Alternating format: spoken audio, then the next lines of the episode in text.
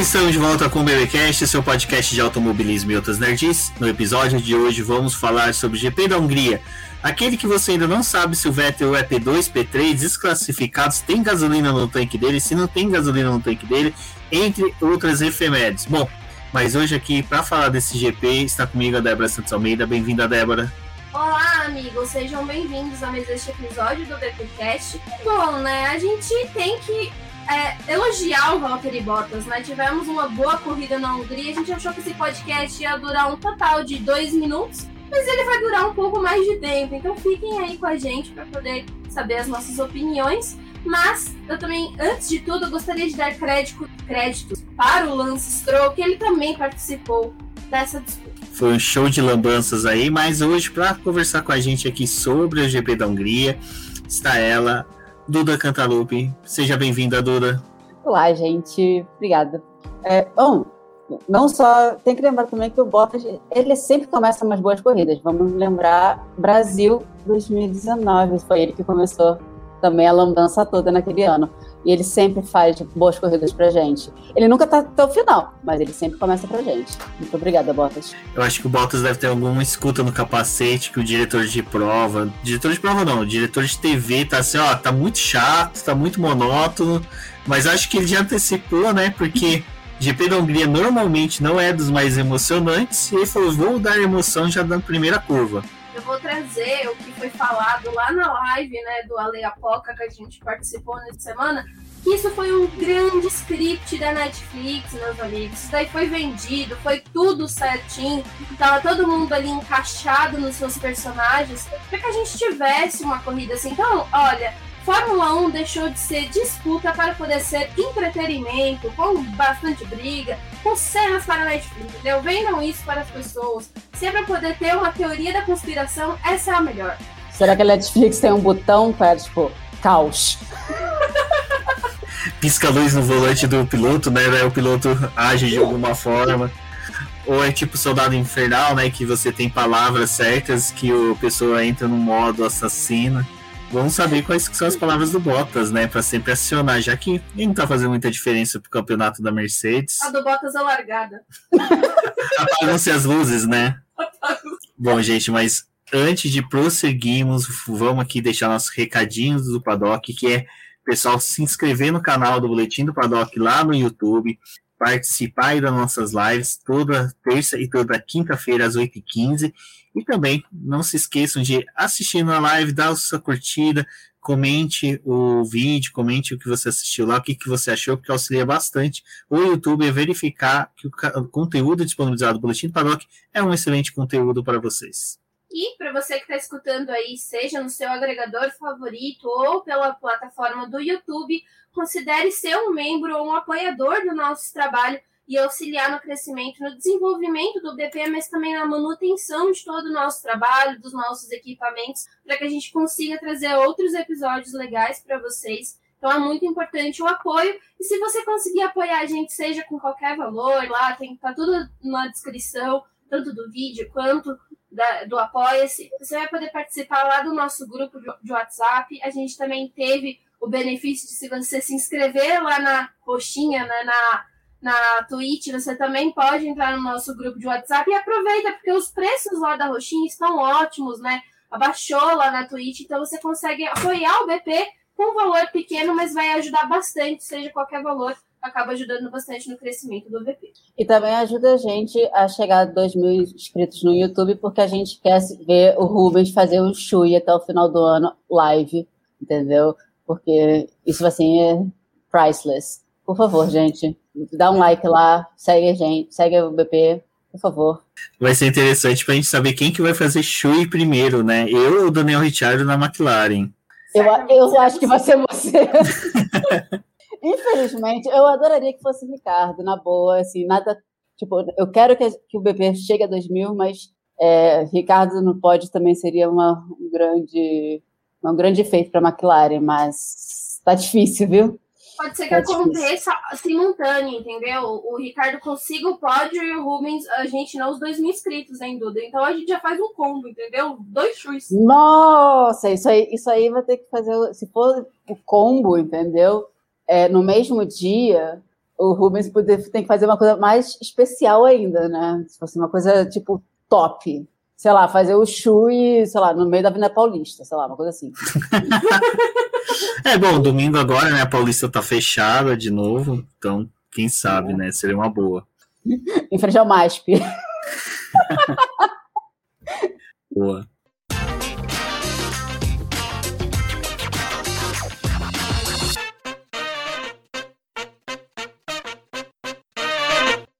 Gente, nós tínhamos né, a previsão de que GP da Hungria seria um pouco menos atrativo, né, Débora? Mas nos treinos livres ali, parece que uma turminha quis se desembestar, quis apresentar algum atrativo a mais, e Tsunoda e Schumacher bateram, né? Foi uma coisa ali que prejudicou muito mais o Mick Schumacher, né? Que acabou não participando até do classificatório, se não me engano, né? Bom, é, os treinos livres, né, agora que a gente teve a volta do formato normal lá na Inglaterra, todo mundo se deparou com aquela maluquice lá da sprint, então a gente voltou ao nosso ritmo normal. Os treinos livres foram ali marcados para o pessoal verificar pneus, verificar também a durabilidade deles. A gente teve um pessoal trazendo atualização, então também teve essa verificação. Mas o Tsunoda acabou roubando um pouco a cena ali no primeiro treino livre, porque ele teve uma batida que acabou ocasionando vários problemas. Ele não participou do segundo treino livre, deu três voltas no final dele, mas foi uma volta só para verificação. Eles tiveram que fazer a troca né, do, do câmbio ali do carro, então foi uma coisa que acabou levando muito tempo. E já, a gente já sabia né, que para o Tsunoda bater logo nesse primeiro treino livre foi algo que ele até falou ali durante as entrevistas, né? Que se ele tivesse algum erro, é algo que ele acaba carregando para o restante do fim de semana. E aí a gente pode até pontuar que aconteceu mesmo, né? Ele teve uma péssima classificação. Depois a corrida dele, apesar dele ter pontuado, quando a gente for falar da corrida ali, é, não foi aquela corrida que a gente poderia ter dele. Ele teve alguns problemas até para poder lidar com o fato do Pierre Gasly, então é algo que a gente sabe, né? Bateu, teve algum problema no treino livre, não conte com o Tsunoda pro restante. Já o Mick Schumacher também, ele teve alguns deslizes aí, acho que eu senti ele bastante apagado nesse fim de semana, mas ele teve uma batida crítica que foi no terceiro treino livre, foi uma batida lateral. A equipe precisou também fazer a troca do câmbio. Eles tentaram correr para poder devolver o carro para a classificação, mas não conseguiram, porque né, em quem todo o, fator ali de que o carro tem problemas, né, enfim, não participou da classificação, precisou de uma autorização da FIA para poder largar, né, e poder participar da corrida, mas eles conseguiram recuperar o carro para o domingo. É, esses são os destaques, assim, das batidas que a gente teve nos treinos livres. É, é, tem uma curiosidade que eu vi nesse, no Tsunoda, né, no, na sexta-feira, por causa da batida dele, ele fez menos voltas que o Kubica, que fez o treino 1 no lugar do Kimi. O Kubica fez 23 voltas e o Tsunoda nos dois, nos dois treinos livres fez 21, né? O negócio do Mitch Schumacher, eu estava vendo, é, essa regra, acho que, tipo, eles têm um acordo entre, lá, um acordo de cavaleiros entre as equipes, né? Parece que, tipo, quando tem essas batidas no terceiro treino livre, se, se o, o, piloto participou das, do, do, restante dos treinos livres e tudo mais, aparentemente, tipo, as equipes estão de acordo de, de, de, de, de aprovarem, né? Porque você parece ter um acordo de cavalheiros entre eles. Né? Tem pode... uma regra, não é, Rubens, que é do é 107% do, do tempo. É, né? é que assim, é do 107% e que você, no classificatório, para você se classificar para a corrida, né? Você, além de fazer o tempo normal para saber do grid, você tem que ter o tempo para poder ter 107% do tempo do pole para poder entrar para a corrida. Mas o que a Duda está falando é que é o seguinte: a, existia na década de 80 um volume um, muito grande de equipes, aí você tinha cortes de classificação, uhum. onde que nem todos iam para a corrida, nem todos também participavam do treino classificatório. Nos anos 90, nos anos 2000, diminuiu muito o número de pilotos, então, quando chegou nessa época, eles ficavam assim, pô, mas se o piloto quebrar antes do classificatório, ele não vai ter o tempo mínimo para participar da classificação, é, quebrou no treino livre, não conseguiu arrumar o carro, ele vai poder ir para a corrida. Aí, naquela, entre você se negar é, não permitir que outro piloto venha para a corrida, você tem que pensar no futuro se teu piloto vai sofrer a mesma coisa. Então, realmente surgiu esse acordo entre as equipes, falou, ó, é no terceiro treino livre, a gente sabe como é complicado, são menos de 5, 6 horas para ter o próximo treino, não, pro classificatório não tem como arrumar, dependendo do que for. Então a gente combina que ou larga do pit, dependendo, né, na, na verdade é do pit, né, que você larga. Você tem que largar do pit, é, você só não depende. pode... Acho que depende, porque o Mick saiu do... É, saiu do, do pit. Se eu não me engano, você só sai do pit se a, a, a manutenção do carro foi feita ainda no sábado. Se migra para o domingo, e aí atinge até aquela uma hora que eles têm de direito depois do classificatório, aí vai ser do pit lane. É, tem uma coisa assim, né? É, aí ele, tanto que, tipo, eu, teve até um rádio bem curioso que todo mundo ficou falando que foi quando, quando o Mick Schumacher bateu, a primeira coisa que ele falou, tipo, foi pedir desculpas para a equipe, e aí ele falou assim, é, eu sei o que isso, isso significa. Porque eu acho que a, a, a, a Raiz já meio que assim, eles não vão correr, porque se eles correm, eles perdem um, um grande. É, perdem tempo, perdem. É, podem estragar mais ainda o carro, ainda por cima, né? Se para pensar que você vai fazer um trabalho meio que porco, vamos dizer assim, né? Que você não consegue fazer direito, você está fazendo correndo. Você pode quebrar mais ainda o seu motor, você vai ter um prejuízo muito maior. Então, já que tem esse acordo, eu acho que tipo, a Rai já tinha esse, essa ideia já, tipo, de. que não é a primeira vez, né? Não. não é a primeira ah. vez. A Haas ela já começa a entrar naquele momento crítico do campeonato, porque assim, toda equipe tem um, um grau que ela sabe que ela vai ter que de despesas com o carro. A Haas já está ultrapassando isso. Então, tipo, tudo bem que a família do Mazepin deve estar tá enfiando uma grana violenta nos que ele desprende, né, do que ele gasta. Mas o Mick Schumacher nem tanto. O Mick Schumacher é o que está gastando mais até que o Mazepin. Então o patrocínio dele às vezes não tá nem mais cobrindo isso, sabe? Então é complicado essa batida, essas duas batidas do Mick neste final de semana, é aquela do que foi em Mônaco, já pesam muito, muito para a Haas, sabe? É equipamento, é tudo, então começa a dificultar até não renovação de contrato, nada disso, mas sabe aquela coisa do mecânico olhar para o cara e falar, putz, sabe? De novo. De novo, bateu. Vou ter que varar a noite trabalhando. Manhã é, cedo eu levo tinha mais cedo. Não, e as duas vezes foram culpa dele, né? Tipo, não foram, tipo assim, é, alguém cruzou, é, deu, uma, deu uma fechada violenta. Às vezes, assim, já aconteceu, tipo, diversas vezes alguém dá uma fechada violenta no, no piloto e o piloto, tipo, o Sainz em, em Baco, né? Tipo, ele se assustou com a batida do Tsunoda e perdeu o controle do carro. Isso acontece, né? Mas não foi nada disso. Ele que literalmente perdeu o carro e deu de lado na por cima, que é pior ainda, né? E aí, tipo, realmente é, um, é complicado. Então, é por isso que eu assim, eu acho, eu acho que a Haas não correu com. Acho que a Haas mesmo, tipo, meio que largou mão mesmo do, do classificatório pro, pro, pro Mick Schumacher. Eles tentaram, mas, tipo assim, se, der, se deu, deu, se não deu também, um abraço vai largar de, de vigésimo. Porque eles vão largar de lá mesmo, dificilmente vão largar de lá. É, o, o pessoal brincou disso no Twitter, né? Falando, ah, estão em P20, cinco posições de penalidade para troca de câmbio, vamos largar em P20, tá ok, seguimos o baile. Ah, não vai mudar muita coisa. Largar da onde? Do, da corrida passada? Né? Mas assim, uma das coisas que eu ando sentindo no Mickey é que, tipo, quando chega em pistas que o pai dele foi muito bem, tipo Mônaco, Hungria. Parece que ele sente um negócio ali de ter um desempenho complicado, sabe? Tipo, parece que ele fica mais suscetível a ter erros do que se fosse num outro sítio qualquer. Não sei se é isso. Ah, enfim, né? A gente também teve essa semana, se você está escutando o podcast, não acompanhou lá o site, é, teve a notícia de que vai ter um documentário do Schumacher, né, que vai ser liberado agora em setembro na Netflix, e que a família Schumacher pôde falar, né, tanto do acidente, mas do fato do, da imagem que o Schumacher é, né? Então tem depoimento do Mick, tem depoimento da Corina.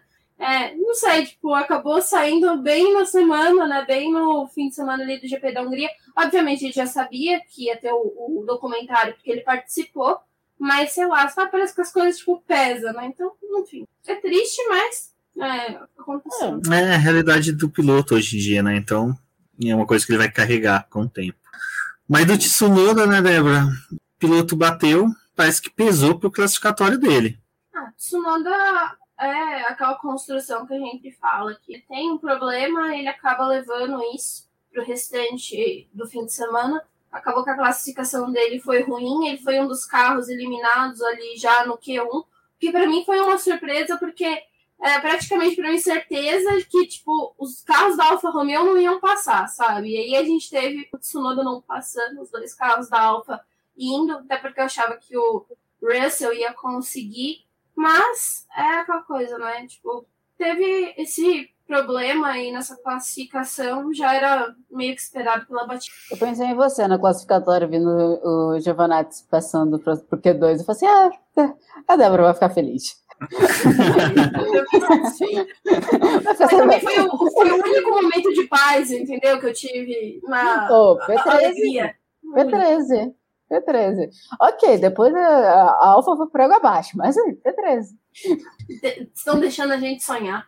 É, o que ajudou o Tsunoda, não, ninguém ajudou o Tsunoda, coitado. Nem ele se ajuda, você acha que alguém vai ajudar? Né?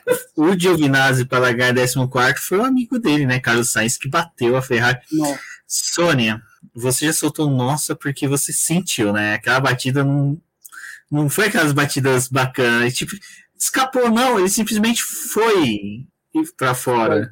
Ele foi com tudo, né? Tipo assim, é, tipo, foi, é, eu vi depois que ele foi, é, foi uma, parece que foi uma rajada de vento que tirou o carro, desarrimiou o carro e ele perdeu o controle. Foi, mas assim, nossa, ele foi com tudo de, e de lado, né? Foi tipo, foi que nem. Eu, e pelo visto a Ferrari aprendeu, aprend, tá aprendendo com os erros, né? Finalmente, depois de 90 anos, ele finalmente estão apre, aprendeu com os erros e verificaram todo o carro dessa vez. Yay! Né? Porque, pelo amor de Deus, né? Mônaco, socorro.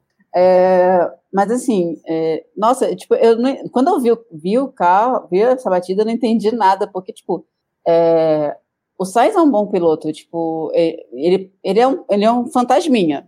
Ele pode, eu nem sei, eu não sei mais quantos anos ele está na, na, na, Fórmula 1, porque a gente não lembra quando ele entrou, entendeu?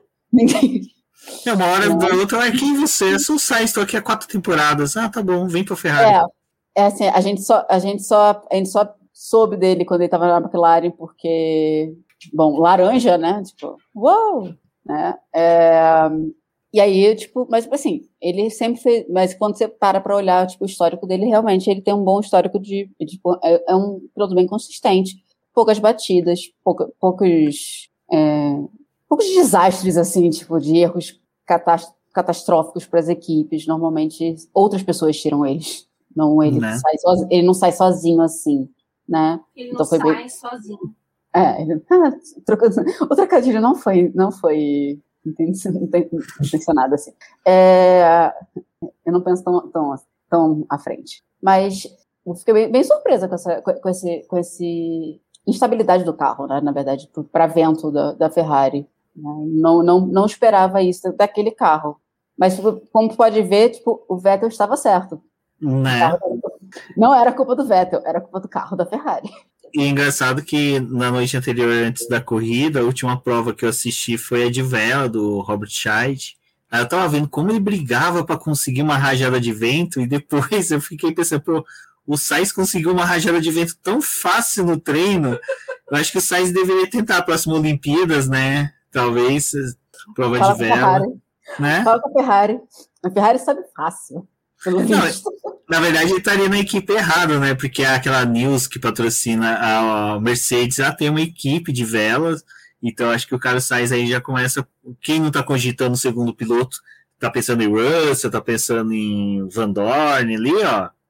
A Mercedes pode pegar o Sainz e já utilizar ele em duas modalidades, tranquilamente. Mas né? isso que a Duda falou, né, do, do Sainz, para mim foi até uma surpresa, porque o primeiro treino livre ele foi muito bem. O segundo treino livre, a Ferrari passou ali por um, alguns ajustes, né? Eles não tiveram um segundo treino livre tão bom, mas no terceiro, tipo, parecia que eles já tinham encontrado tanto o acerto do carro quanto um bom funcionamento ali, tanto para poder arrumar para classificação quanto para ritmo de corrida. Estavam bem. Então, tipo, foi uma surpresa ver o Sainz cometer um erro que não era esperado, porque durante os treinos livres ele foi muito bem, assim. Teve o espaço ali para poder cometer erros, obviamente, mas ele estava centrado, né? Então não era o cara que a gente esperava que ia ter um erro, ia paralisar, né, a sessão. E até interessante o fato do que aconteceu aí com o Sainz, porque além de ter atrasado a continuação da classificação, foi deixando a pista mais complicada, porque tipo, foi a,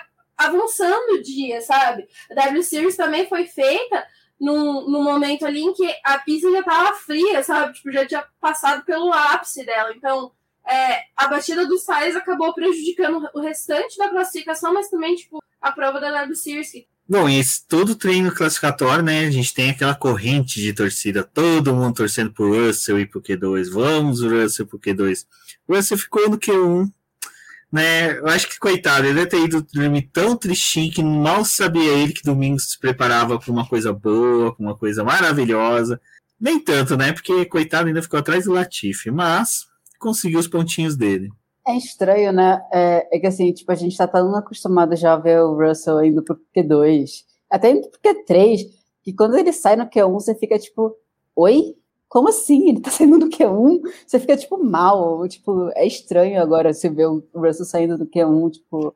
E que eu acho que acho super legal, tipo assim, é, é, eu gosto de ver, eu, eu, eu, quero ver de novo a Fórmula 1, tipo, tendo essa variação de equipes saindo no Q1 não sendo as mesmas, sabe? Eu não quero, tipo assim, ok, a gente pode ter nossos problemas com algumas coisas de algumas equipes, mas assim, eu não quero as mesmas equipes saindo sempre no Q1, eu quero, tipo, ter uma variação, sabe? Por que não? É. Não, sim, é aquela coisa dos anos 90, né, que você via Jordan numa corrida, tava lá disputando pole, na corrida seguinte já tava chafurdando no fundo do grid. Mas você dava chance para as equipes da mesma forma. Tudo bem, você tinha um domínio, Williams, Ferrari e McLaren, mas mesmo assim, uma hora apareceu uma Jordan, apareceu uma Benetton, apareceu uma Aarons disputando alguma coisa, né? É, uma Brown.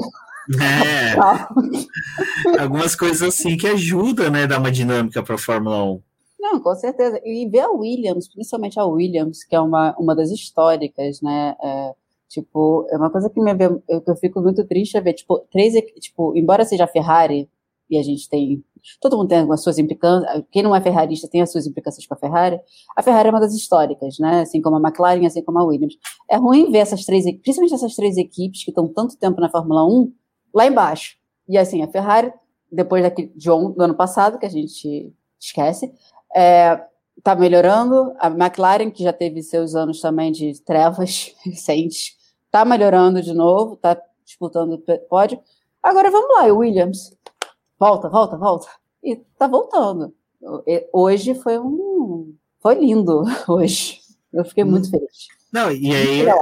Eu acho que para esse cenário que a gente quer de equipes aparecendo do nada para disputar, né, Débora? A gente precisa mais de Valtteri Bottas da vida para poder colocar né, umas Alpines da vida ali na liderança, colocar Williams no P3, mas antes de adentrarmos aí na corrida, né, Débora, vai lembrar que a, o Lewis Hamilton conseguiu a pole, foi uma pole conquistada, e a gente até estava na live lá da POCA, até a gente ficou discutindo bastante isso, porque no Q2 as equipes estavam buscando saber quem que ia largar com o pneu médio, quem que ia largar com o pneu macio. A gente de repente viu o Bottas fazer uma volta maravilhosa de pneus médios para até fugir de uma queda para um possível permanência no Q2 e não ir para o Q3. E no resultado, depois no quali, no Q3, a gente teve ali aquela cena final que meio que foi mesclado uma cena de Monza, onde que os pilotos ficam tentando ali um pegar o vácuo do outro e de repente a gente teve depois, a gente ficou sabendo, ela teve mudança de vento novamente, que atrapalhou os pilotos, mas no final, Bottas, Hamilton e Verstappen abriu volta, Le Leclerc, não, Leclerc já havia finalizado o Pérez ficou de fora. Bom, é, esse ponto que a gente teve da classificação, da escolha dos pneus ali foi interessante, porque como a gente ainda não sabia se ia chover ou não, né, realmente domingo, afinal, chuva na Hungria chega a 10 minutos, né, e aí a gente fica esperando essa chuva, mas tinha esse duelo, né, de ver quem é que ia largar com pneu médio, quem ia largar com pneu macio, só a Mercedes e a Red Bull mandou os pilotos ali naquele primeiro stint com os pneus médios, não funcionou muito bem para alguns ali, então eles tiveram que mudar a estratégia. A Red Bull apostou em pneu macio para poder tentar alguma coisa ali, já trocando a estratégia deles para o domingo, né? Porque eles iam ter que largar com aquele pneu, enquanto o Hamilton e o Bottas. O Bottas acho que foi até bem aguerrido aí nesse sentido, porque ele estava meio complicado ali a volta dele, né? E ele colocou outro pneu médio, tentou ir buscar é, uma volta melhor, até para poder ter um pneu em uma condição melhor conseguiu avançar para o Q3, então esse foi realmente um ponto aí da classificação, mas o Q3 ali, né, a gente teve a, o fato de que o, as Mercedes seguraram a Red Bull ali na saída, e, é, quando eles é, foram naquela volta de aquecimento dos pneus, e aí eles iam ter a chance de abrir volta. O Pérez foi eliminado porque ele não conseguiu abrir volta, ficou ali na decisão de ver se o Verstappen ia conseguir uma volta rápida. Ele até melhorou o tempo dele, mas não foi suficiente para poder bater a dupla da Mercedes. Depois a gente vai para o Twitter, né, e vai todo mundo causando, ajudando a Duda até para poder coletar mais dados sobre a prova. Mas Uhul. o pessoal super pistola com o que tinha acontecido, comparando realmente ali com o Monza. Bom, eu vou dar meu parecer aqui, vai ser uma coisa que eu também acho que vou falar na live é, eles têm o tempo da classificação ali do Q3 para poder decidir volta. Foi uma das coisas que a gente também falou lá na, na live do Apoca. Então, tem o tempo, você tem o espaço ali para você sair no momento que você quiser. Você escolheu sair no final pra, porque você achava que ia ter uma condição de pista melhor. Você sabe que todo mundo vai sair no final porque acha que vai ter uma condição de pista melhor. Então, um se atrapalha com o outro, né? Não cabe punição aí nesse caso, porque eles estavam em volta de aquecimento dos pneus e não foi atrapalhado em volta rápida, então, então sem punição para ninguém. É, até mesmo a fofoqueira do paddock, que é o Christian Horner, concordou, né, que, bom, ninguém estava errado ali, foi uma escolha. Até a Red Bull tinha uma vantagem em saída de pit lane, porque ela estava à frente do carro do, da Mercedes, né? A Mercedes estava mais próximo da entrada do pit lane mas a Red Bull veio de, vinha depois, né, seguindo a, a sequência ali do pessoal é, das posições que tem posição do campeonato. Então a Red Bull tinha toda a oportunidade de ter saído na frente da Mercedes, não saiu porque não quis. Então, vida que segue, né? Classificação é isso.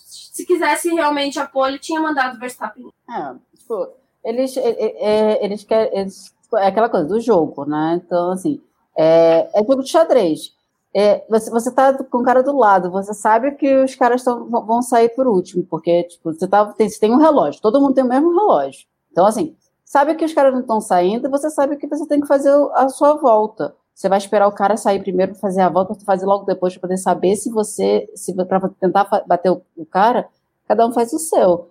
É, e, e, e, você acha que a, a Mercedes não vai tentar segurar vocês? Tipo, é, eles fariam mesmo se fosse ao contrário. Tipo, a Red Bull falar que não vai fazer, ah, não, é, tipo, a gente não faria isso, poupe-me, sabe?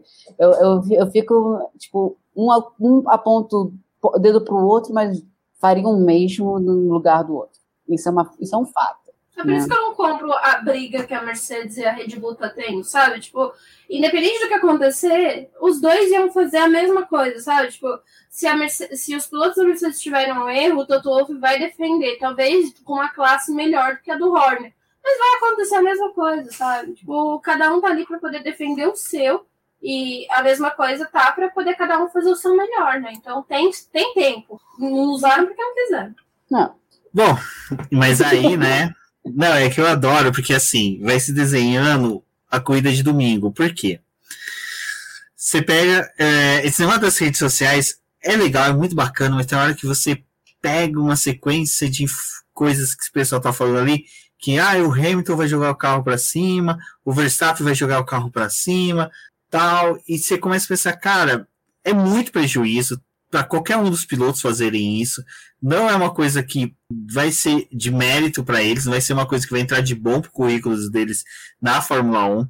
E na largada, a gente já tem ali. Primeiro que a gente já começa, né? Acorda todo mundo, todos bonitões, né? Já com alegria de medalha de ouro para o Brasil, tudo, mas chuva na Hungria, aquela chuva de 10 minutos que demorou mais de um ano para chegar, chegou molhou o asfalto, mas é aquela coisa, né? Só irrigou o asfalto, né? Não encharcou e nem ficou uma chuva persistente suficiente para poder entrar com pneus de chuva extrema. Já os pilotos largaram de pneus intermediários. E Duda, primeira Sim. volta, que nem se aconteceu totalmente. A gente teve a largada ali e teve aquele momento de tensão de saber o que, que Verstappen e Hamilton ia fazer, mas de repente do nada a gente viu o Lando Norris largando muito bem. Uh, até o, o, Pérez mesmo, que foi prejudicado no classificatório, já começando a ter, dar o avanço, mas o Bottas simplesmente quis mudar todo o cenário a favor dele, né? E no final foi desfavor. É, então, né? Tipo assim, é, se for olhar, tipo assim, Bottas teve. A, se você pensa numa largada ruim, Bottas, Bottas conseguiu fazer uma pior. Assim, teve ro, a roda, tipo, ele rodou no mesmo lugar e não saiu. Tudo, tudo errado. Norris saiu muito bem, ele conseguiu sair por fora, né? Ele passou o Pérez e o Bottas ao mesmo tempo.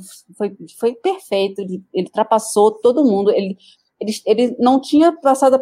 Ele chegou na primeira curva, ele estava em P3 com chance, assim, pelo que eu tava, pelo, se você for ver, tinha chance de pegar o P2, ele tava com chance de ultrapassar o Verstappen. Assim, lindo. Ele ele estaria belo no P2 e com e numa, numa corrida com chuva, tipo, e o caos sempre reina, né, no, em chuva, independente de acidente ou não, era uma boa chance para a McLaren. E aí vem o Bottas, que não, pelo visto, tem problemas de vista sérios, não consegue ver um carro laranja e não consegue e erra a freada, bate no nome do Norris e aí vem a cascata, vem o, a, o efeito dominó que vem. Bottas bate no Norris, que bate no Verstappen, né? E não satisfeito em bater no Norris, ainda bate no Pérez, né? Só que não foi só isso, né, cara? Se fosse só o Bottas fazendo essa cagada toda, ok. Vendo essa cagada toda que estava acontecendo, o Stroll tentou, tentou se sair dessa cagada pela grama. Olha que gênio. Sair pela grama na chuva. Yay! Perdeu, obviamente, o, o controle do carro e ele resolveu tirar a lateral inteira do carro do Leclerc, que bateu no, no Ricardo. Resultado da brincadeira toda é Norris Pérez, Bottas, o, o Stroll e o Leclerc fora da corrida. Ou seja, assim, tipo, na primeira volta, cinco carros já fora. Tipo, ok que o, o Norris ainda teve esperou um pouco, né? Foi só depois na bandeira vermelha, mas cinco carros fora da corrida, assim, de cara, né? Tudo porque o Bottas errou, não sabe frear com um carro laranja na sua frente. Não, o, o Bottas, assim, eu já, já tinha é, em apostas, né? Não, não confio no, no, Bottas. Para largada, então, muito menos. Você compraria um carro usado do Bottas, igual aquela não, jamais. Jamais. da frente toda batida. Não, não, não, o freio deve ter, deve ter, não deve ter. Não, o freio é zero, né? Ele não cruzou. É duro. A única, a única né? parte do carro tá nova. Sabe, sabe aquele freio duro, que, tipo, enferrujado, de que não tá usado? Sabe, aquele que você tem que fazer com toda a força. Tipo dengue no reservatório, né? É, tipo isso. Tipo, você tem que fazer, criou craca no, no, no, no, pedal, desse jeito. Né? Mas assim, é... mas brincadeiras à parte, é... não, não acho. Eu vi nas redes sociais um monte de gente falando que ele que foi, ah, foi proposital. Gente, por mais, por mais estrategista que o Bottas possa ser, que eu acho que ele não é, ele nunca teria imaginado que ele batendo no Norris teria batido no Verstappen e depois teria batido no Bottas. E que isso resultaria numa vantagem para a Mercedes e para o Hamilton. Nunca. Na vida ele iria imaginar nisso. Mesmo foi proposital, ele... sim, Duda. Foi tudo esquematizado pela Netflix. A Netflix entregou um script para eles. A gente tem que defender esse ponto. Foi tudo armado, entendeu? A Débora tá nesse, nessa vibe. É, vamos entrar aqui Mas no Débora, Twilight Zone. Eu, eu acho assim. O, o Bottas tem pouca cara de, de piloto que frequenta boteco e jogador de sinuca para poder aceitar. Cara, que eu acho que nem Rui Chapéu, agora entreguei muito a minha idade, é, saberia fazer um, uma tacada dessa de poder, sabe, jogar um carro em cima do outro sabe, foi mais ou menos que nem como é que era Duro de Matar, que o Bruce Willis jogou o carro em cima do helicóptero. Acho que nem Bruce Willis conseguiria algo desse tipo. Agora você, você, você falou sua idade mesmo. Mesmo. Né? É, e realmente foi uma sinuca. Todo mundo fala, ah, foi boliche. Não foi boliche. Boliche você é uma linha reta. Né? Sinuca que você tem essa estratégia toda de você bater numa bola para poder jogar outra no, na, no, no, buraco, entendeu? Isso foi uma sinuca, isso não foi um buraco, não, não foi uma boliche. Agora, agora faz sentido. Bom, vou dizer aqui, vou entregar a minha idade, que eu sou mais nova que pessoas que estão aqui né, nesse podcast. Obrigado. Não faço a minimidade, minimidade não, a mínima ideia de quem seja essa primeira pessoa me citou. Vou confiar que é isso mesmo. Mas foi uma das coisas que eu falei lá na live do Alê. Até é, acabei ressaltando lá no área de escape, que eu participei lá com as meninas. Mas, gente, eu não confio no Bottas para absolutamente nada, sabe? Ainda mais com uma largada. Já tinha falado lá na live do Ale que se ele conseguisse largar bem, já era uma, uma vantagem, né? Se ele ia conseguir segurar o Verstappen, a gente ia ter que ver nos primeiros metros. Não precisamos nem esperar para poder ver, porque né, ele conseguiu estragar com a corrida de todo mundo ali que tinha alguma chance. Bom para uns, né? Ruim para outros. Mas ele foi o que a Duda falou, né? Ele falou que ele patinou, que ele não teve uma boa largada a gente conseguiu ver, tá, Bottas, que você não teve uma boa largada, sabe? Não precisa dizer pra gente, a gente ficou bem visível que você não teve uma boa largada. Não, ele é. largou de segunda marcha, né? Uma coisa que ele já provou naquele pit stop lá, treino que ele fez, que largar de segunda marcha, ele não tem muita aptidão. E simplesmente, assim, o problema todo do, da questão do incidente do Bottas é que é um incidente muito amador, é, sabe? Foi uma coisa de principiante total. Eu acho que nem principiante, porque até os pilotos que são principiantes da Fórmula 1 largaram melhor do que ele, sabe? Ele fez algo assim que é, simplesmente eu acho que foi justo até a punição que ele tomou depois, cinco posições no grid na próxima corrida, é, principalmente um piloto que está precisando entregar resultados, isso vai ser muito prejudicial para ele. Foi o mesmo que aconteceu com o, o Stroll. Mas para um piloto que está com o segundo melhor carro do grid, sabe? Tipo, ele está com o melhor carro. Primeiro é do Hamilton, segundo é dele. Ele tem obrigação de, sabe, que o Hamilton fazer, ele tem que fazer igual, não tem desculpa. Eu acho que, sinceramente, não é só uma questão de punição, não. É uma questão até mesmo de, sabe, é, a categoria começar a colocar umas coisas do tipo, ah, a gente vai bater em cima disso com o piloto, sabe?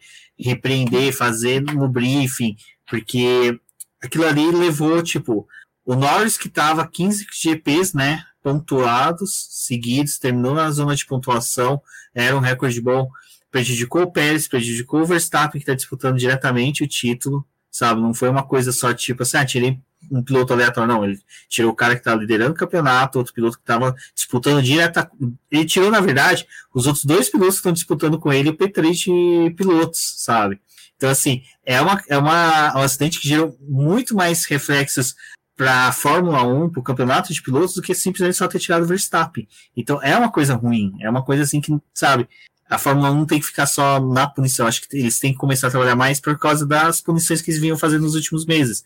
Eles fazem uma punição de 5, 10 segundos, mas é, depois metem essa mesma punição para acidentes que são menos ou mais graves e não tem um comparativo. A gente não sabe como eles estão tendo de dinâmica dessas punições. E não só o campeonato de pilotos, né? Assim, além da, do, da disputa entre é, Mercedes e, e, Red Bull, que é essa é a mais óbvia, né? É, é, também implicou muito na, na, na, disputa do, ali do, das outras equipes, né? Porque McLaren e Ferrari, é, cada uma ficou com um piloto. Então, assim, é, só que e os dois são, são os segundos pilotos, porque pra, bem ou mal o Ricardo hoje é o segundo piloto. E só que um, só que o Ricardo estava com o carro danificado. Por mais que o Ricardo tenha tá tendo dificuldades com o carro e tudo mais, ele estava com o carro danificado. Então assim, já estava ele já, ele já não estava bem. E aí com o carro quebrado ainda por cima, porque o piloto da Ferrari quebrou o carro dele, diga-se de passagem, não por culpa do Leclerc, obviamente, mas foi o Leclerc, a batida com o Leclerc, que, que quebrou o carro da, da McLaren, do Ricardo, né, e ficou só o, o Sainz, que estava intacto, né, e aí tem o, todo o resto lá atrás também, Então, assim, é, tudo ali. Né? Então, ele, ele conseguiu é, irritar todo mundo, na verdade. tipo, o único que não ficou irritado foi o Ocon. A única pessoa que não ficou irritada com, com, com Bottas foi o Ocon. Essa foi a real, né? Porque, mas assim, tipo, ele, eu acho que a, a Mercedes não tem que dar férias pro, pro Bottas. Eu acho que o Bottas tem que voltar para a fábrica, entendeu? Pegar um carro de dois anos e aprender a, a, a frear nesses, nesses, nessas próximas três semanas. E já usa mão de obra, né, para que ele conserte o próprio carro, né? Porque já é a segunda vez. Sim, tá é. também gastando os orçamentos da Mercedes, né? De arrumar carro para ele, é. arrumar chassi novo, não tá dando, né, Bottas? É, o que que assim, a, a, a batida em Imola não foi 100% é, pro, é, erro dele, né? Foi, bom, o Russell, né? Mas ele também não tinha que estar lá no P9, né? É, tipo assim, ele não tinha que estar lá atrás. O Russell também não tinha que ter ido com tanta seja ao pote, mas ele também, o Bottas não tinha que estar em P9 com uma Mercedes, né?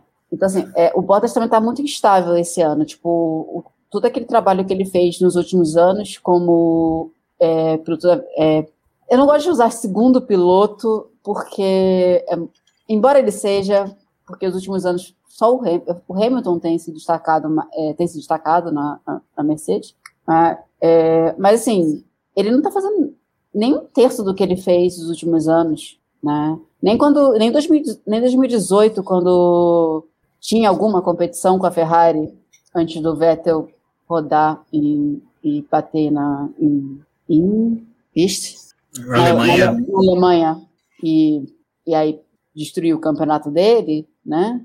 é, o Bottas estava lá, ele estava dando, ele estava comparecendo, mas assim, cadê ele esse ano? Eu não estou vendo o Bottas, né?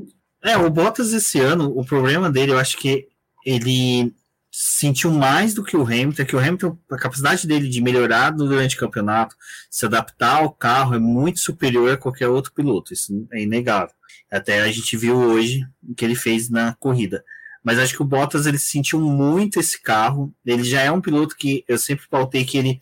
O que o Bottas entrega é exatamente isso que ele é. Não tem como a gente esperar mais do que dele, né? Tô que a Mercedes dá essa preferência por manter ele, porque simplesmente é o piloto que eles precisam para agora. É um piloto que entrega pódios, entrega quando o Hamilton não tá bem, entrega uma vitória, mas para o Bottas entregar uma vitória, ele tem que brilhar muito. Ele tem que, sabe, tem que ser aquele dia que o cara acorda num, sabe, tipo um parque da Disney, abre a janela, entra passarinho cantando, tem café da manhã feita por ursos mágicos, umas coisas assim, para ele poder ficar bem tranquilo e focado na corrida. Aí sim ele consegue a vitória, mas daí ele também tem que contar aqui Hamilton não vai brilhar, Verstappen não vai brilhar, Leclerc não vai brilhar, vai estar tá todo mundo ofuscado pelo brilho matinal dele.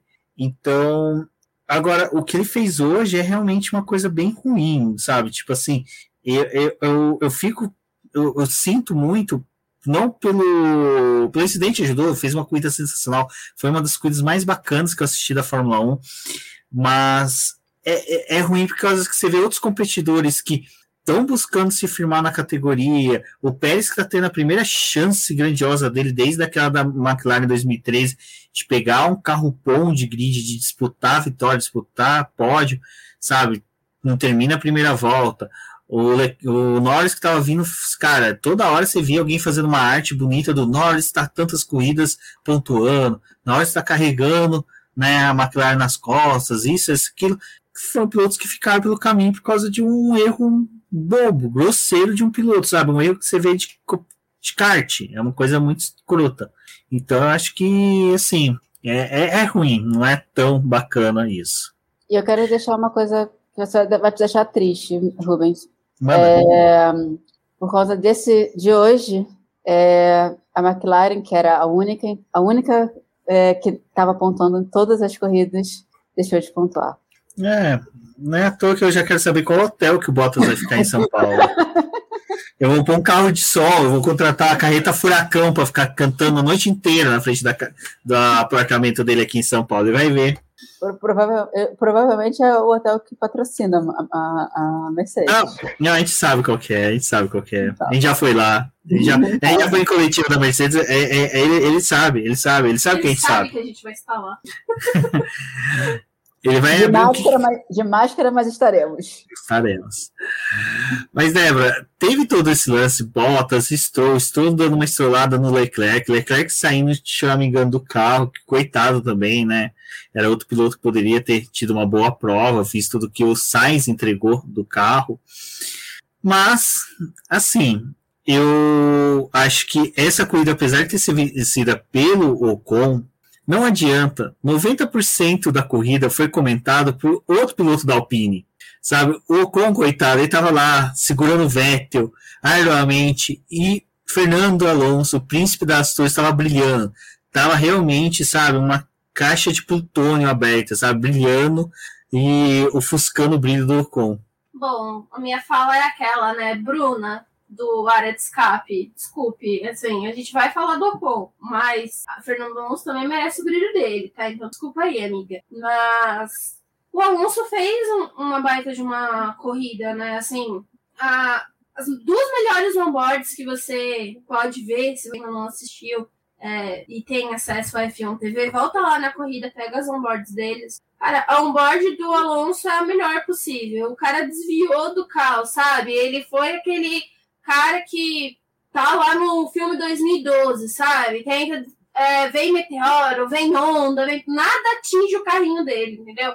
Foi Alonso hoje, exatamente protagonista ali do filme 2012. Por isso que eu estou falando que é um grande script esse, esse episódio aí, bom. Mas foi sensacional. Tanto que ele fez no começo da corrida, quanto no final dela. Porque um dos responsáveis para que é, Esteban Ocon, Sebastian Vettel, né? O, Vettel, o caso do Vettel é um pouco mais complicado. É, nessa linha né, que a gente tem, é, o que o Fernando Alonso fez ali de segurar o Hamilton foi essencial para que esse pessoal estivesse no pódio e tivesse a chance de ter o resultado que teve. Porque ele conseguiu segurar bravamente ali o, o Hamilton por várias voltas, não foi tipo uma, duas voltas. Foi um período grande dessa corrida é, das voltas finais ali. Ele só acabou sendo ultrapassado na volta 66, a corrida acabava com 70, já não ia ter mais tempo para o Hamilton ir atrás e conseguir uma vitória. Então, é, foi um dos responsáveis para a gente não ter uma Mercedes vencendo hoje, sabe? Isso é, é claro. Mas não tem muito o que acrescentar sobre a corrida do, do Alonso, sabe? Quem viu, viu o que ele fez, sabe? Por mais que você não goste de Fernando Alonso, não queira que ele estivesse aí nesse grid esse ano, a gente tem que exaltar que ele é um baita de um piloto, sabe? E hoje ele jogou com a equipe, porque ele poderia ter, tipo, ah, se vira aí, sabe? Vou contar disputando vitória, ele que se lasque, segure o Hamilton. Não, ele jogou muito a favor da equipe, porque ele sabia que ia ser bom para eles, que ia ter pontuação, eles estão disputando a quinta posição do campeonato de construtores, o que é muito interessante, porque esse grupo ali tá se mexendo muito durante o ano, um sobe, outro desce, tipo, aí tem uma vantagem que eles conseguem estabelecer, diminui porque alguém teve um resultado superior. Tá uma disputa bem legal de acompanhar pela quinta posição dos construtores. E o Alonso foi responsável por isso. E, enfim, né, acho que foi legal até ver, porque ele e o Hamilton também são os pilotos mais velhos assim do grid, né? Ele, o Hamilton, o Vettel, então é legal quando eles acabam se cruzando, porque eles têm praticamente a mesma idade. Não, não me xinguem, eu sei que o Fernando Alonso fez 40 anos e Hamilton tem 36, 37, mas 36. Então, eles estão numa faixa ali que eles estão no mesmo período de automobilismo, né? Então é legal isso. Eu corrigi porque, é, assim, eu tenho os meus motivos pessoais para você não botar mais idade no, no Hamilton. Não é, não sou fã do Hamilton assim, não sou, eu gosto muito do Hamilton, não sou, é, não, eu sou fã de piloto, né? Mas assim, é, o Alonso, tipo, cara, ele não parece que ele que ele um não parece que ele tem 40, que ele fez 40 anos essa semana, né? E não parece que ele ficou dois anos fora da Fórmula 1, nem um pouco. Ele ele tá assim em plena forma. E não parece o Alonso que a gente lembra do, dos anos passados, de, de, de, do início da carreira dele, né? Também, que é o que todo mundo lembra e que eu acho que muito injusto nesse momento falar, ficar falando da, daquela época do Alonso, que o Alonso amadureceu, gente. O Alonso hoje, ele não é, mas é, eu não vejo, é óbvio que ele quer ganhar, mas eu acho que ele, tá, ele pensa hoje num, num, num quadro muito maior do que apenas o próprio umbigo e o próprio, tipo assim, ah, não é só a minha vitória, não é só, não sou só eu, sou, é, sou eu e a, eu, meu, e meu companheiro de equipe e a minha equipe, sabe? É o todo. Eu acho que isso fez toda a diferença. E fora que, sim, é, a ver Alonso e Hamilton de novo disputando, né, cara? Tipo, foi lindo. Tipo, é, 2007 Feelings. Olha, ainda mais Hungria, que diga-se de passagem, Hamilton não tem boas lembranças. Mas, assim, o, rádio do Hamilton não foi agradável, ele não estava feliz, mas depois, se, quem viu a coletiva de imprensa, ele, tipo, é o calor do momento, ele estava frustrado, ele estava, tipo, cara, ele, espero que a gente fale do erro massivo da, da Mercedes mais para frente.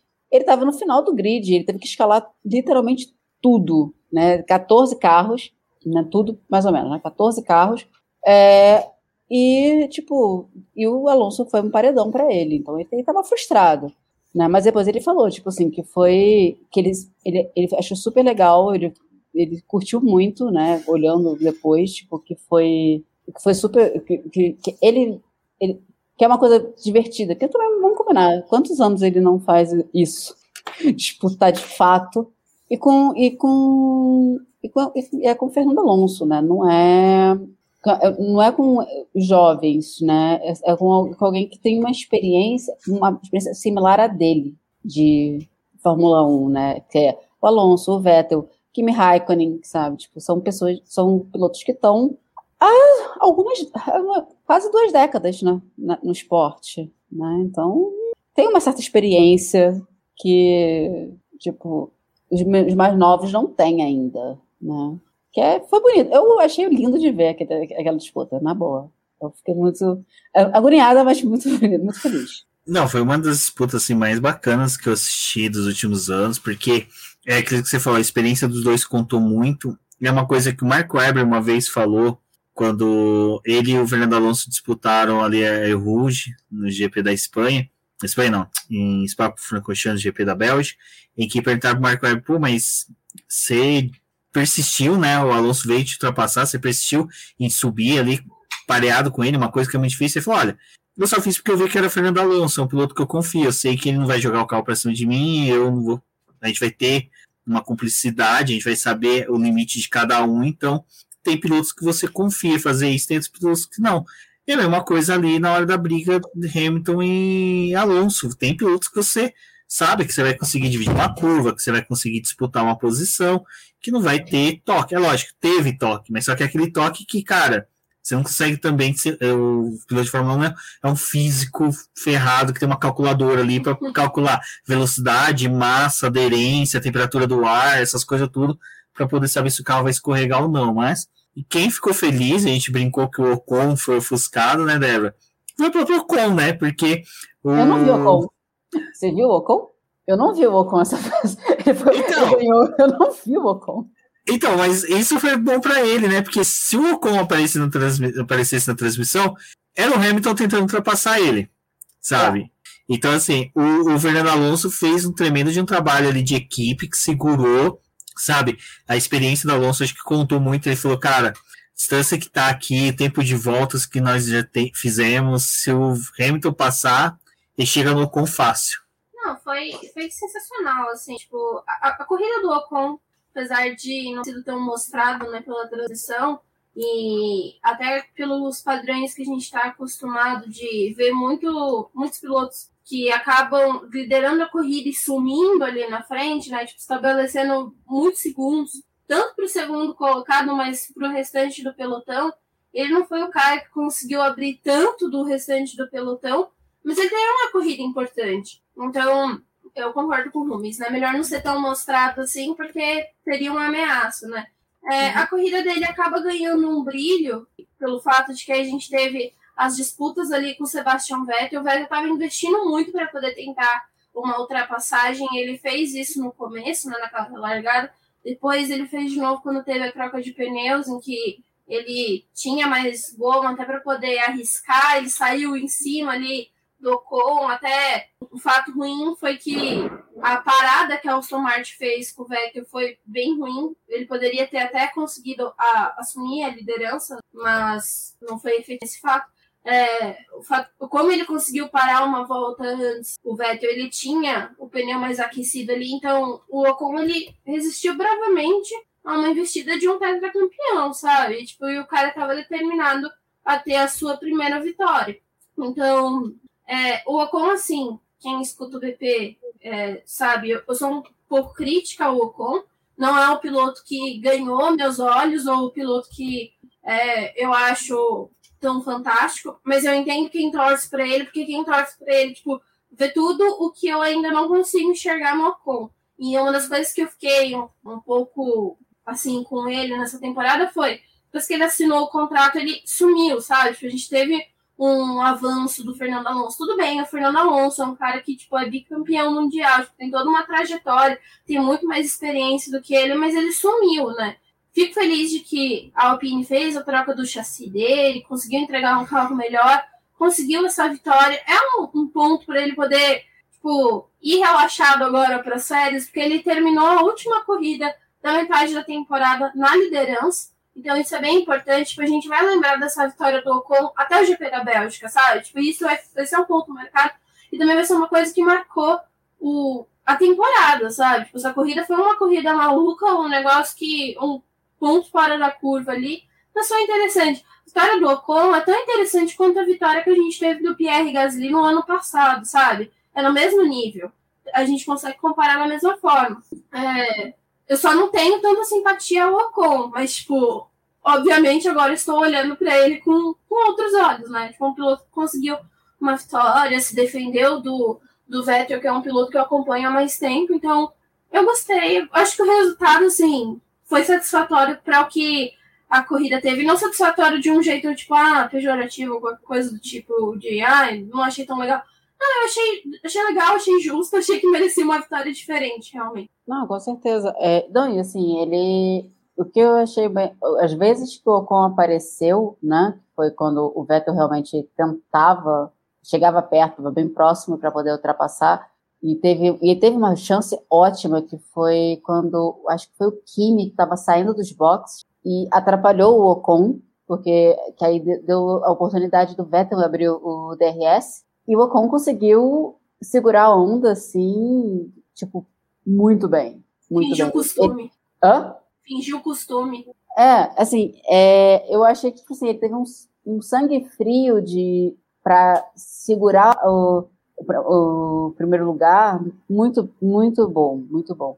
Que não é, que não é fácil. As pessoas, o pessoal acha que é fácil, mas não é fácil. Ainda mais com o Sebastian Vettel, tipo, atrás de você, sabe? É um cara que tem uma, uma experiência absurda no, no, no esporte, né? Tipo, tetracampeão mundial, com sei lá quantas, nem sei mais quantas, quantas vitórias o cara tem, acho que 54 Sim. vitórias? 52 vitórias, não sei quantos pódios, tipo assim, é um cara experiente, um cara que sabe o que está fazendo, né? E mesmo na Hungria, que é super difícil de ultrapassar, ele já, já, ele já ganhou ali, ele sabe o que está fazendo, e ele conseguiu segurar é. o cara. Foi muito bom. O P2 do, Ham, do Hamilton. Do, é ele não chegou né? lá, ele não chegou lá. Em determinado Ainda. momento pode ser Hamilton, pode ser Vettel. A gente não sabe. Né? Mas, Depende qual momento que você está escutando. É, o do Vettel não é desmérito dele nenhum, tipo, porque os dois carros da Alpine e da Aston Martin, para mim, são carros parelhos, são mesmo nível, num, um não tem mais do que o outro, são dois carros, são isso mesmo, não tem, né, é, seria diferente se o Hamilton tivesse, o Vettel tivesse com uma, uma, uma McLaren, uma Ferrari, uma Mercedes, aí sim poderia falar, pô, ele tinha obrigação de passar o, o nossa, tá difícil hoje, hein? o Ocon, mas o Ocon teve o mérito dele também de saber defender, a gente pega as, as onboards do Vettel e do Alonso, Os dois erraram freadas, os dois fritaram pneus. O Ocon não, o Ocon conduziu magistralmente, não teve erro, não teve falha. Agora, do lance do Vettel, que a gente vai entrar agora, é justamente a que entra na pauta das, dos dois erros de equipe que nós tivemos hoje, né? Tivemos erro da Mercedes e tivemos erro da bendita da Aston Martin, né, Débora? Que a Aston Martin, por sua vez, fez um pit stop demorado no Sebastian Vettel, que ia fazer o undercut no Ocon, né? Porque ele até parou antes, ia fazer essa ultrapassagem nos boxes, que é a única forma, né? Se tem de ultrapassagem tradicional na Hungria estilo Michael Schumacher, que venceu lá já oito vezes, todas as vezes ele utilizou dos boxes para poder ultrapassar, mas a Aston Martin esqueceu de combinar isso com o Vettel, né? É, esqueceu, né, de passar e o que realmente ia ser feito, né, mas a gente teve essa questão aí, eu vou até avançar realmente para o que você estava falando, naquele, nesse espaço e tempo aí não sabemos ainda quem é o dono da segunda posição ou não, porque assim, é, a situação era se o Vettel tivesse conseguido assumir a primeira posição, é, a gente talvez estivesse nesse momento sem saber quem era o piloto que venceu a corrida, né? Então a gente está discutindo o segundo colocado, já que Vettel não conseguiu realizar a ultrapassagem. É, foi, foi o assunto mais falado, né? Depois que a corrida acabou, quando começou as investigações e o, o pós-corrida.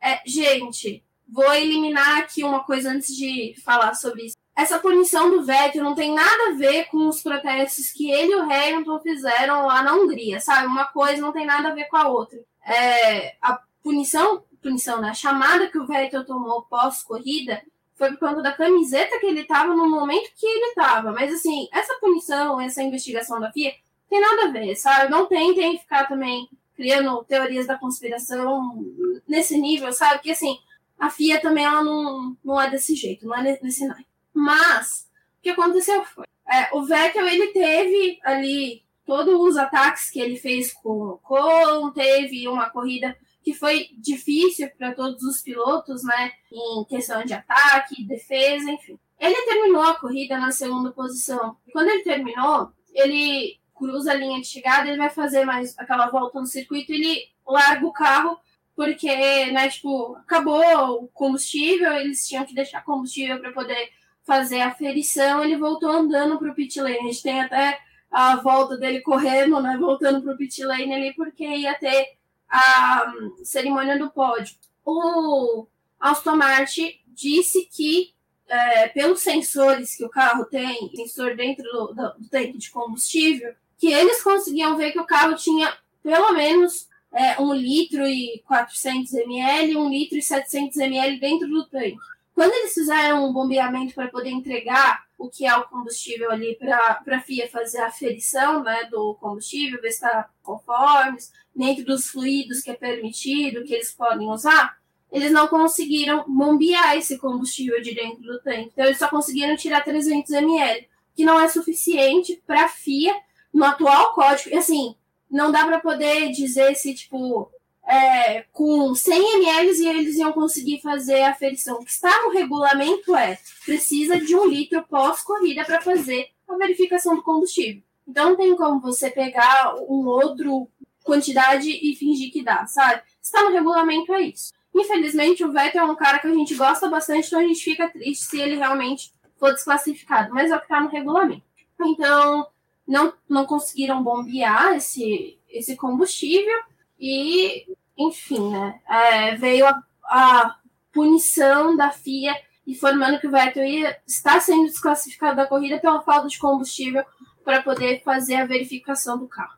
É, é um procedimento normal, isso não acontece com tanta frequência, porque todos os cálculos que eles têm de combustível é para esse combustível sobrar, né? Ou quando eles acreditam que o carro poderia ter um limiar ali de não atingir eles pedem para o piloto abandonar o carro ali na pista para depois ser é, é, posicionado de novo lá no, no parque, né, para eles fazerem. Mas assim, é um procedimento da FIA, foi uma das coisas que eu estava até conversando com o Rubens. Eles têm outros procedimentos de verificação do carro, não só do combustível, mas também de componentes. Então, se a equipe informa que tal componente estava instalado no carro, com aquele número de série, e eles escolhem qualquer carro aleatório para poder fazer a sua verificação e acaba que esse componente não está ali ou é um outro componente, eles podem ser desclassificados sim por infração técnica, tipo, isso tá no regulamento, sabe? Então não é vozes da cabeça da FIA que eles resolveram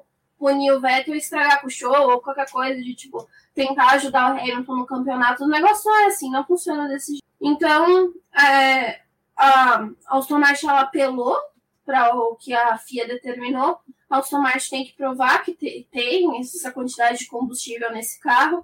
A FIA recolheu o carro do Vettel, então ele foi é, lacrado, né? Ninguém pode ter acesso. E no que eles, que a acabou assinando ali, né? Que eles atestam que o carro foi entregue para a FIA, que tipo não, não vai ter nenhuma modificação, mas o carro tá com a FIA, sabe? Então isso daí vai perdurar por mais alguns dias, porque vai ter aquele tribunal da mesma forma que teve entre a, a Red Bull tentando passar os slides lá para poder e reverter a punição né, do, do, do, do Hamilton, vai acontecer a mesma coisa com a Aston Martin. Ela vai tentar recorrer e ver, por enquanto, a atual classificação mantém o Vettel na segunda posição e também mantém os pontos que a Aston Martin conseguiu, mas depois que foi julgado né, esse recurso aí, a Aston Martin acabou entrando, aí vai ser definido realmente é, esse episódio do GP, né, se o Vettel vai ficar com esses pontos ou não.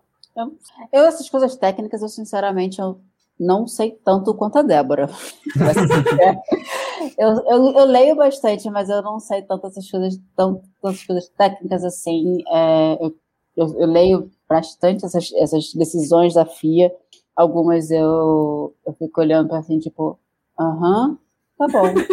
É porque é, muita, é muito detalhe, é muita regra que eles fazem, tipo, é, é, é muito. E, é, e vira e mexe tem umas coisas que a gente não. faz muito tempo que a gente não vê. É, né? É, como esse do combustível, né? Esse do combustível faz. É, mas foi, qual foi a última vez que a gente teve algum problema com o piloto por causa de combustível? Faz muitos anos. Se é que teve uma vez. Na Fórmula 1. Na, na Fórmula 1 teve uma vez que foi em 1999, GP do Brasil a equipe Jordan, que hoje é a Aston Martin, né? Olha o cara. Ela, ela precisou fazer, esgotar, mas só que daí a regra não era a mesma. A regra era o seguinte: você tinha que entregar a quantidade de combustível, um litro. Mas você podia até desmontar o motor. Você podia desmontar, esgotar, torcer, espremer, escorrer todo o combustível do carro, tirar um litro e entregar. Qual que é a diferença para hoje? Isso até antes da gente entrar aqui, eu fui ler a regra, aí até a Débora falou, não, aqui é a regra. Eu falei, não, calma, eu tenho que ler o texto completo. E eu acho que é o que o pessoal, muitas pessoas não fizeram. O texto completo fala que não é só você terminar com um litro de combustível. Você tem que terminar com um litro de combustível que a FIA retira, porque todo tanque de combustível de Fórmula 1 ele tem a entrada para abastecimento, tem outros plugs que são para N motivos, mas tem uma entrada justa que é uma entrada até que eles usam o termo macho, porque o plug fêmea do sistema da FIA vem, pluga no tanque, bombeia esse um litro para fora e você tira. Então, seja, a Aston Martin tinha que na hora que bombeasse nesse plug, tirar um litro. Tirou 300 ml. Não pode desmontar o carro, não pode mexer em nada no carro, não pode nem dar partida, não pode fazer nada para tirar um litro. Se tem um litro lá dentro, não bombeou, problema da equipe, se ferrou. A regra é tá lá tem que ser um litro retirado pela FIA através desse plug. Então, o chefe de equipe lá da Aston Martin falou, não, tem um litro e 700. Você tirou aí 300 ml, ainda tem um litro e 400. Tá, amigo, mas só que tem que ser retirado dessa forma. Porque você vai retirar, porque tem N motivos, tem questões técnicas, tipo, ah, a gasolina tirou, ela tá imaculada, ela não tem nenhum resíduo, não tem nada da, que possa mudar a substância dela. Uh, então, como a Aston Martin não seguiu a regra, acabou. Punição justa, não tem que se discutir mais sobre isso. É lógico, ela pode apresentar recurso, tranquilo, isso daí a gente viu, tá vendo bastante agora na Fórmula 1. Mas o que fica ruim é realmente é esse ponto que a Débora pautou de pessoal ficar falando que a punição era por outro motivo que não tinha nada a ver, enquanto que eu gastaria o tempo de ficar falando que o motivo foi porque o Vettel usou, se manifestou na abertura do GP, em vez de exaltar esse momento como um momento grande, um momento muito bom do piloto, um momento excelente. O fato dele ter sido chamado para conversar dos comissários referente ele ter permanecido com a, com a camisa, o pessoal tem que entender o seguinte: a Fórmula 1 é feita de protocolos. E tem um protocolinho lá escrito: se algum piloto infringir alguma manifestação, ele deve ser chamado a atenção. Ponto. Ah, mas o Vettel foi chamado a atenção por esse motivo? Foi, ele deveria e tá certo. É da mesma forma, é a mesma coisa de um piloto fazer uma manifestação política a favor de algum partido político, uma entidade política que você não goste, que você não concorde, de extrema direita, de extrema esquerda, neonazista, neofascista, uh, neo do Matrix, alguma coisa. Então, da mesma forma, ele tem que ser esse protocolo, porque você imagina se não chama o Vettel hoje, aí semana que vem um outro piloto está com uma camisa de um determinado político. É uma manifestação igual. E não pode. Aí você vai ficar chateado. Pô, mas esse cara não podia estar com essa camisa. É, mas eu não chamei a atenção do Vettel aquela vez, eu não posso chamar a atenção dessa vez. Então é só por causa disso. E assim, chamou, o Vettel vai fazer de novo. A gente viu o Hamilton fazer, não impediu o Vettel de fazer, não vai impedir outros pilotos. É só uma coisa protocolar que acontece de boa, gente. Então, punição para o Vettel. Desclassificação correta, porque tá no, tá no texto da lei, não tem o que mudar, não cabe interpretação é uma regra restritiva, ou seja, está restrito ao que está escrito no texto, e de ter chamado a atenção dele, gente, deixa para lá, sabe? Foca em coisa mais importante, a exalta, sabe? Com, sabe o que vocês fazem? Faz aquelas coisas que vocês fazem de política, de quando um político manda bloquear um vídeo, bloquear uma foto, faz assim, nossa, esse político não quer que compartilhe essa foto, coloca assim, nossa, a FIA não quer, o tipo, a Hungria não quer que compartilhe essa foto do Vettel com esse tênis, com essa máscara, que pena, e compartilha. Pronto. É melhor que ficar nesse debate besta de atear fogo lá na FIA. Que, diga-se de passagem, a gente nem consegue entrar na França, porque provavelmente a gente deve estar com passaporte bloqueado por causa de pandemia, as coisas, vocês não vão chegar tão perto da FIA hoje em dia. E só uma observação: o Vettel não foi o único é, piloto chamado por conta dessas, da, da camisa. É, foi o Vettel, o Sainz, o Stroll e o Bottas. Foram os quatro é, pilotos que foram chamados a atenção por, por quebra de protocolo na, na hora do hino, né?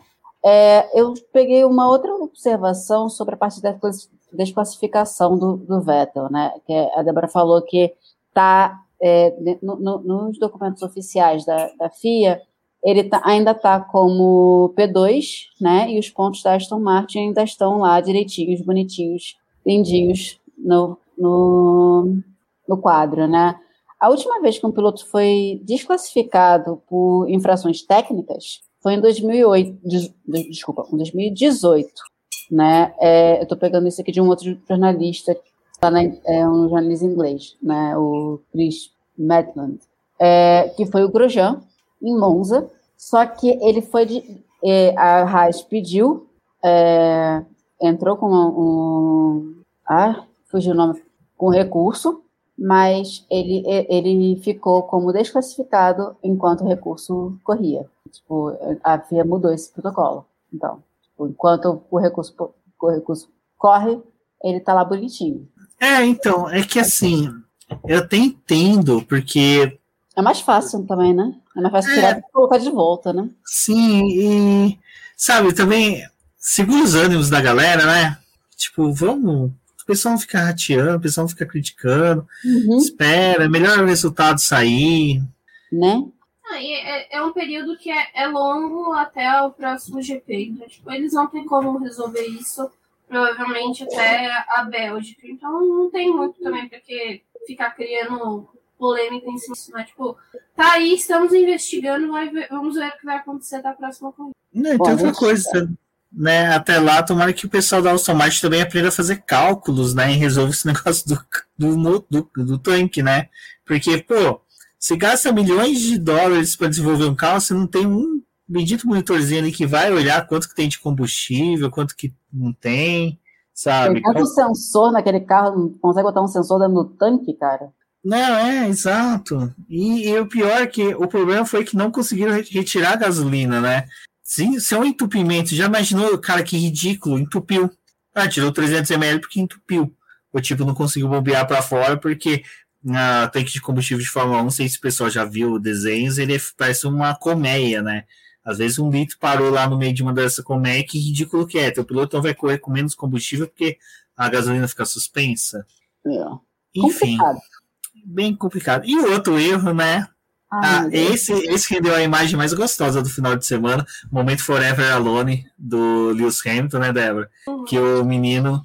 tu- assim, eu, eu falo que as- o azar do Hamilton foi ter conquistado a pole e ter saído ileso da- do acidente, porque realmente tá ali em primeiro lugar, você não vê spray dos seus pneus, você pega a pista realmente úmida, mas você não, você não sabe quanto que tem de água, muitas vezes você não tem essa dinâmica. Quem tá atrás tá vendo quanto que tá tendo de spray, quanto que o outro carro tá levantando de água, e o pessoal atrás dele falou, pô, o cara tá passando, tá, tá levantando poeira praticamente.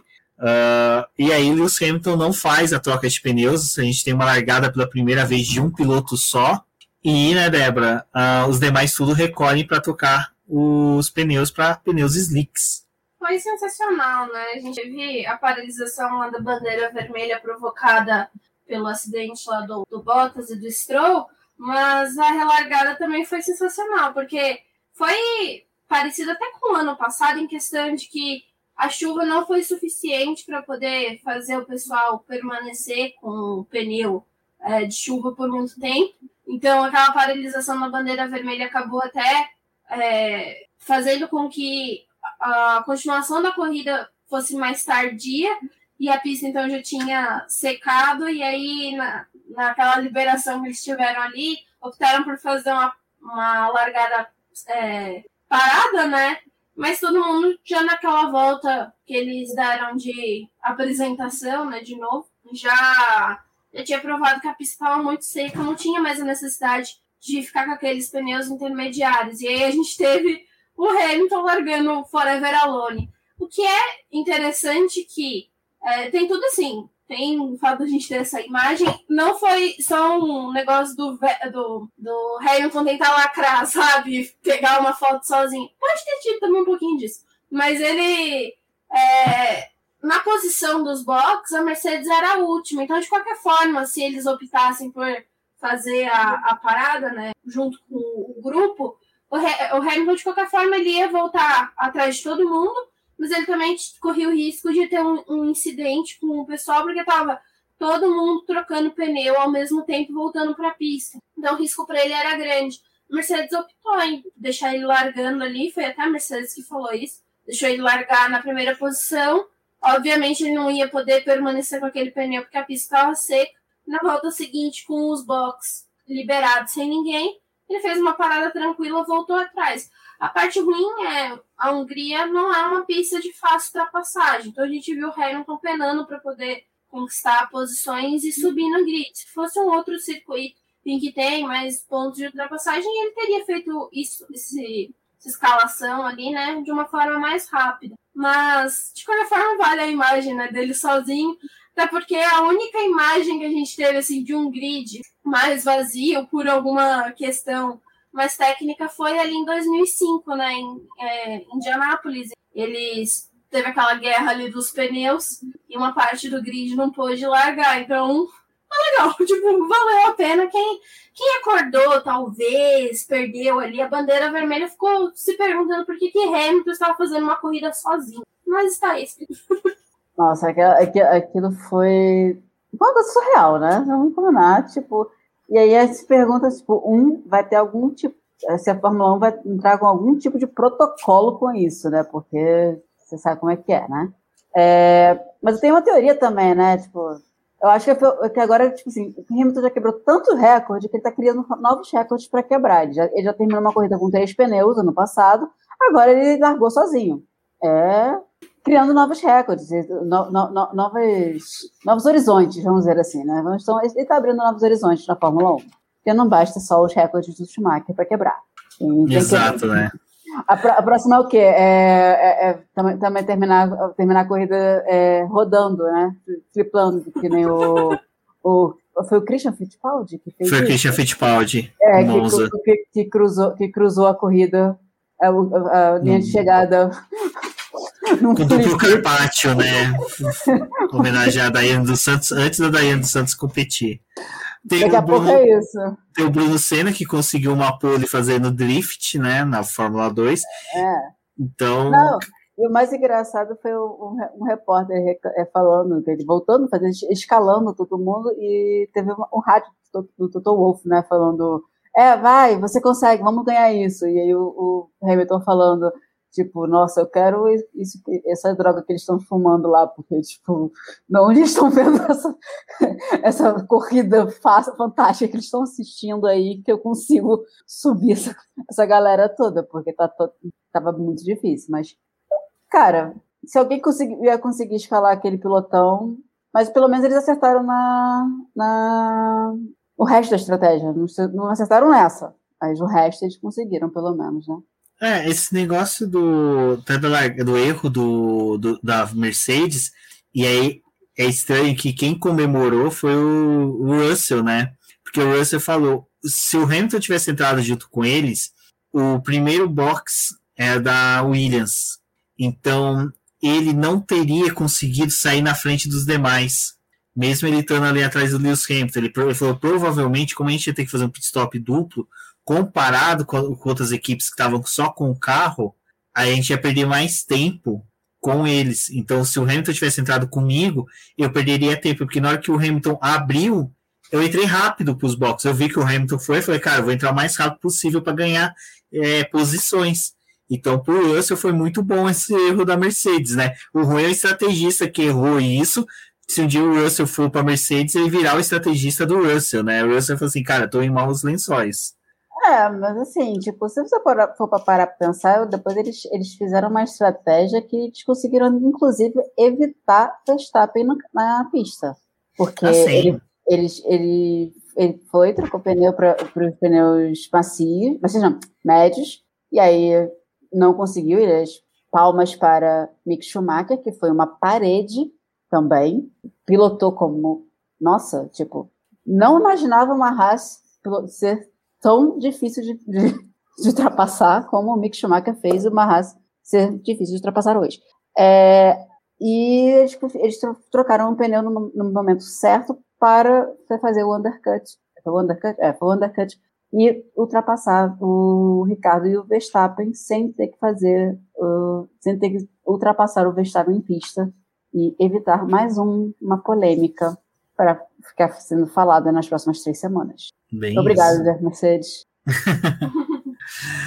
Não, e, e, assim, a gente teve dentro dessa briga toda dentro da pista, né? A gente ainda não teve, né, Débora, essa questão de que o que, que levou a Mercedes a pensar que ainda ia chover, né? O que, que fez com que a Mercedes ainda acreditasse que teria essa temperatura para permanecer com pneus de chuva? Mas nem foi uma questão de pensar isso, foi realmente falta de pensar.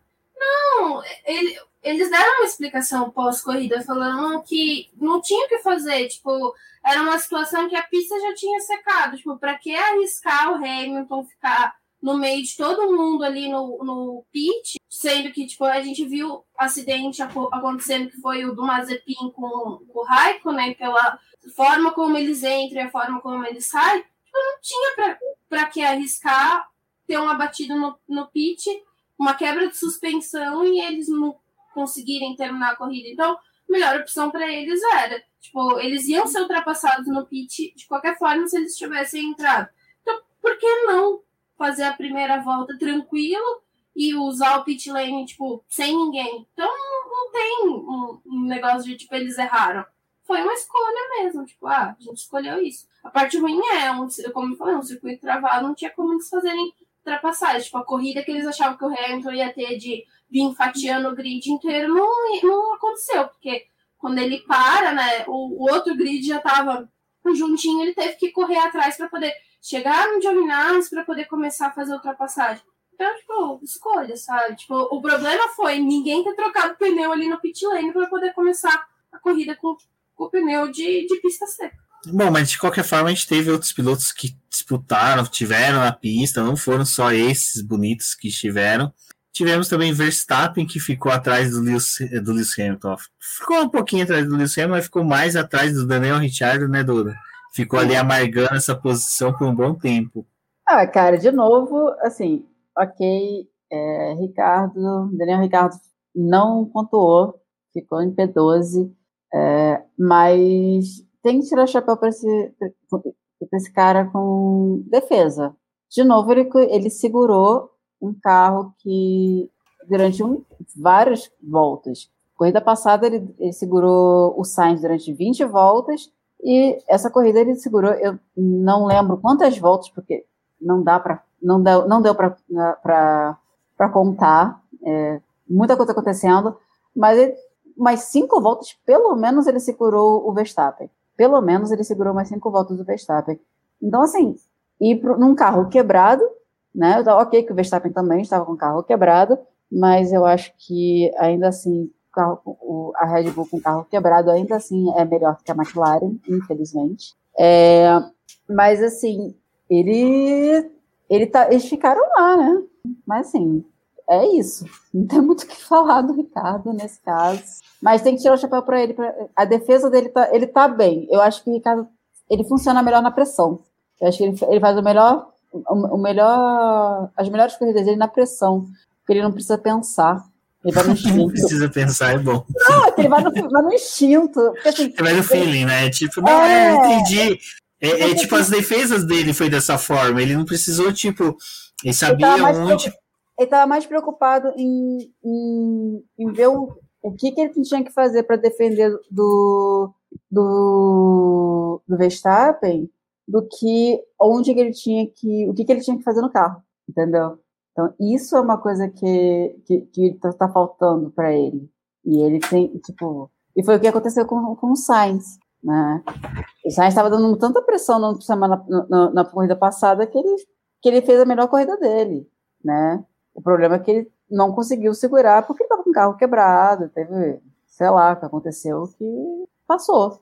E aí desandou tudo. Bom, mas nesse cenário caótico que a gente teve do GP da Hungria, a gente vai ter agora três semanas de férias para o GP da Bélgica.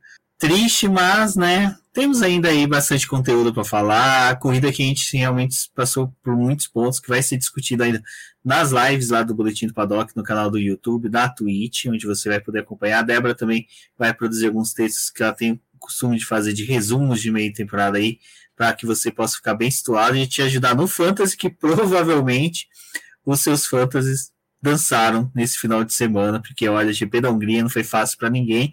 E seguindo as dicas da Débora, né, de tirar o Ocon do fantasy para colocar o Fernando Alonso. Eu me ferrei, tirei, eu, eu, tirei o Ocon e botei. Uh, bom, deixa quieto. Bom, Ricardo, amiga, não ter tudo.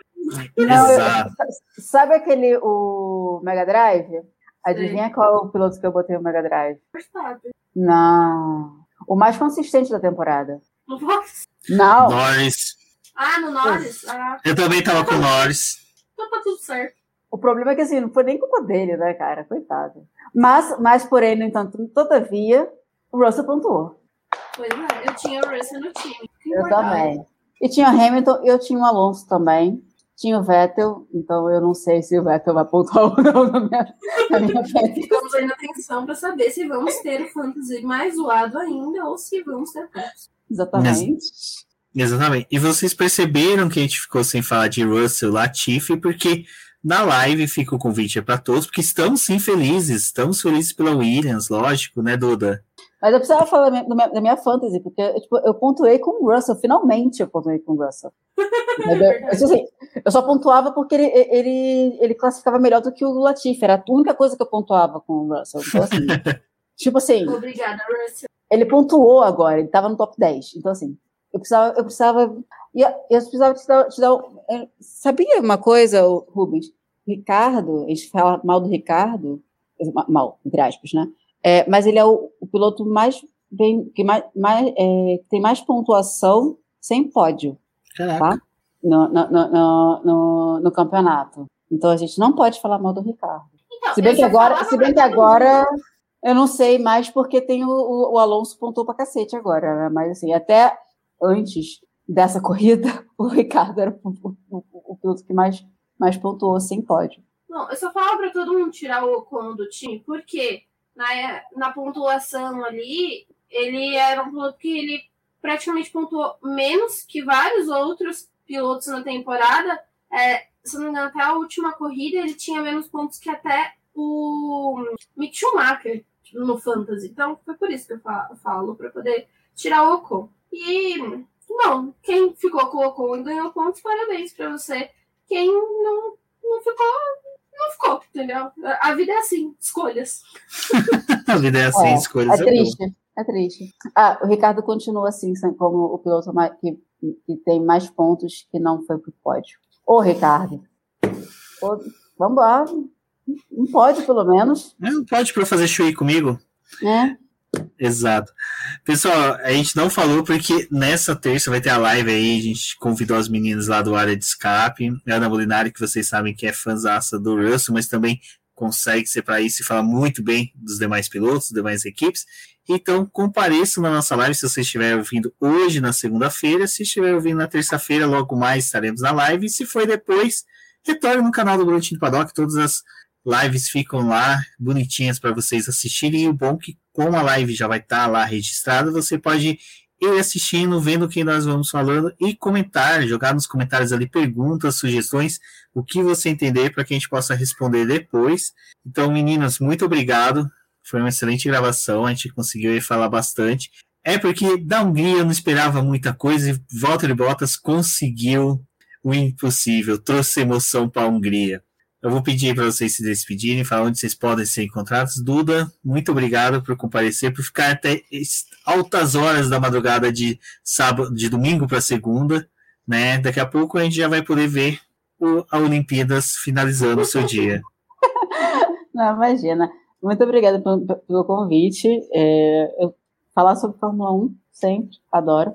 Né? É, eu basicamente eu estou no Twitter, né, como do Underline Cantalupe. Eu tô lá, às vezes, nem sempre. Eu tenho. Normalmente eu, só, eu sou mais voyeur no Twitter do que qualquer outra coisa, mas eu compartilho bastante coisa. Eu tô sempre na live, falando um monte de abobrinha lá no, no chat, né? É, mas, bom, é isso. Muito obrigada pelo convite, gente. E, gente, por favor, vamos lá 2 mil, 2 mil inscritos no, no YouTube do BP.